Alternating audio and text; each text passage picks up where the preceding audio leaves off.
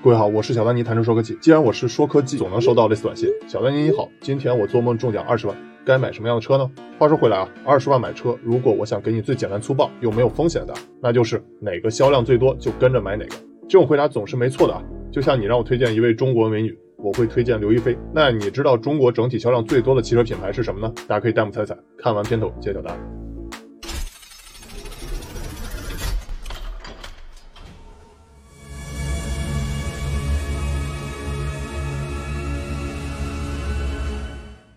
中国整体销量最多的汽车品牌是什么呢？答案你可能想不到啊，既不是 BBA，也不是秋名山神车、摆摊神器五菱，也不是网络底粉数量都把我惊呆了的比亚迪啊。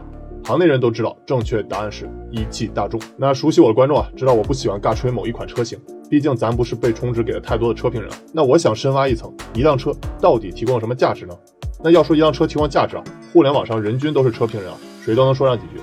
我的车百公里加速快，我的内饰做工豪华。我的加长轴距空间大，我的副驾腿部空间长等等。那我作为汽车小白，电动车啥也不懂啊，还想再深挖一层啊？那一个商品到底提供了什么价值呢？换句话说，有没有一个价值模型可以去参考呢？那这里我要引入贝恩咨询的三十种用户价值金字塔模型，那也是我之前的职业病啊。那大家可以看图识字来猜猜，这三十种价值到底都包含了哪些？那我们可以把它们分成四层啊：一、功能层；二、情感层；三、自我实现层；四、自我超越层。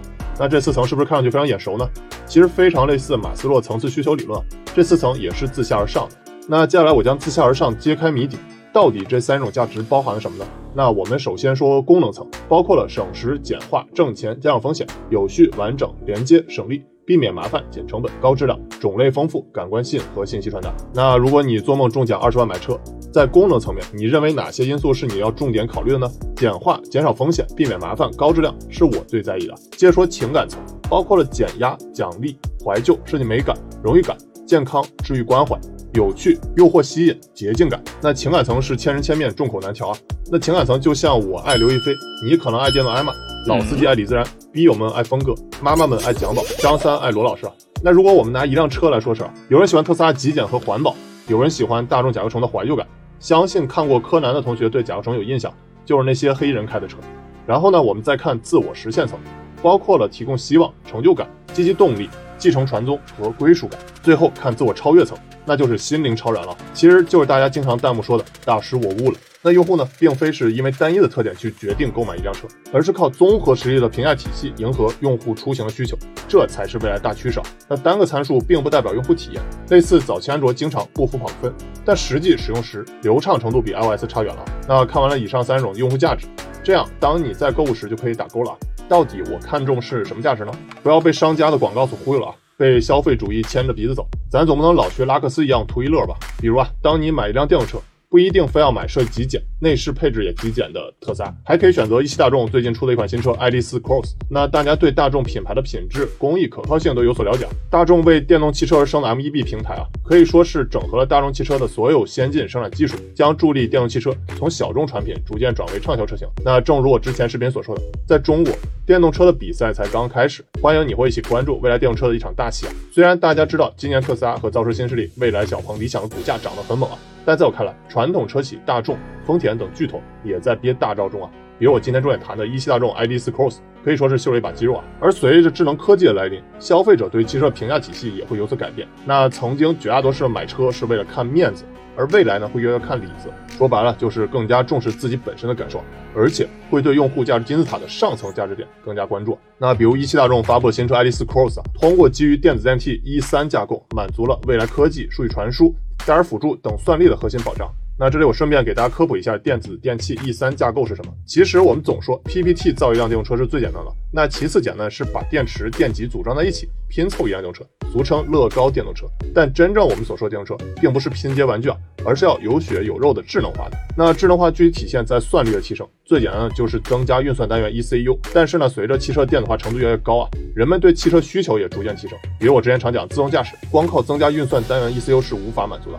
所以，电子电器架构要重新设计，以适应汽车智能化的需求。就像你睡眠不足，不能总靠捏自己大腿来保持清醒。当你熬夜过多，睡眠过于不足，再怎么掐自己大腿也没用了，掐别人大腿就更没用。这要说到电子电器架构的三个阶段了。第一个阶段，此前大部分车企都是按照德尔福的电子电器架构 EEA，为车辆划分功能域来控制大量运算单元 ECU，包括五大块：驾驶辅助、底盘及安全、动力、娱乐、车身各功能区域，还有子区域，分管不同的控制器和运算单元 ECU。那到第二阶段啊，二零一七年特斯拉 Model 3打破了按照功能分区域的思路，方法非常的简单粗暴，用左中右三个区域取代了功能区域，直接带来了线数减少和效率提升啊。那第三个阶段，也就是大众提出的 E3 电子电器架构。并不是像特斯拉 Model 3对左中右区域的划分，而是对之前德尔福功能区的精简和集中，包括了三个智能域控制器啊，车辆控制域、智能驾驶域，还有智能座舱域。比如一汽大众 Iris Cross 的增强现实抬头显示器 AR HUD 功能，就是智能座舱域、智能科技体现，还包括智能交互灯光系统 ID Light 组成了三星一代 AR HUD 加 ID Light，实现整车的智能控制、智能显示和智能交互。简而言之，E3 架构未来不仅会在大众新车型如 ID.4 上铺开，还会在大众旗下的奥迪、保时捷品牌上搭载。大家值得重点关注一下。另外，传统车企的转型之路还要有更多的外部服务的支撑，比如 CAMS 充电体系的布局啊。顺便我给小白科普一下，CAMS 指的是大众、一汽、新能充电、江淮四方分别以百分之三十、三十、三十、百分之十入股，成立了充电桩的合资公司。其实大众在电动车行业的其他领域也有重点布局，比如电池方面重仓国轩高科成第一大股东。那传统车企会坐等特斯拉和新势力们拿走市场份额吗？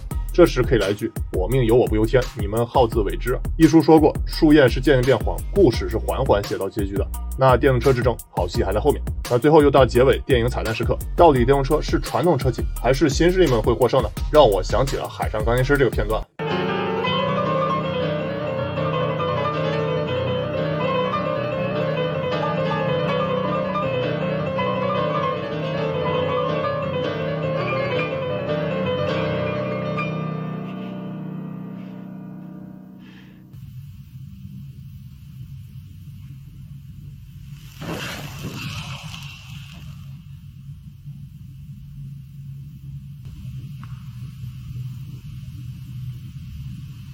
You smoke it.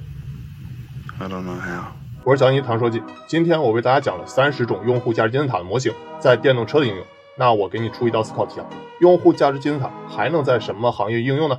如果你认为有帮助，别忘了帮我点赞关注。Text，never die，再见。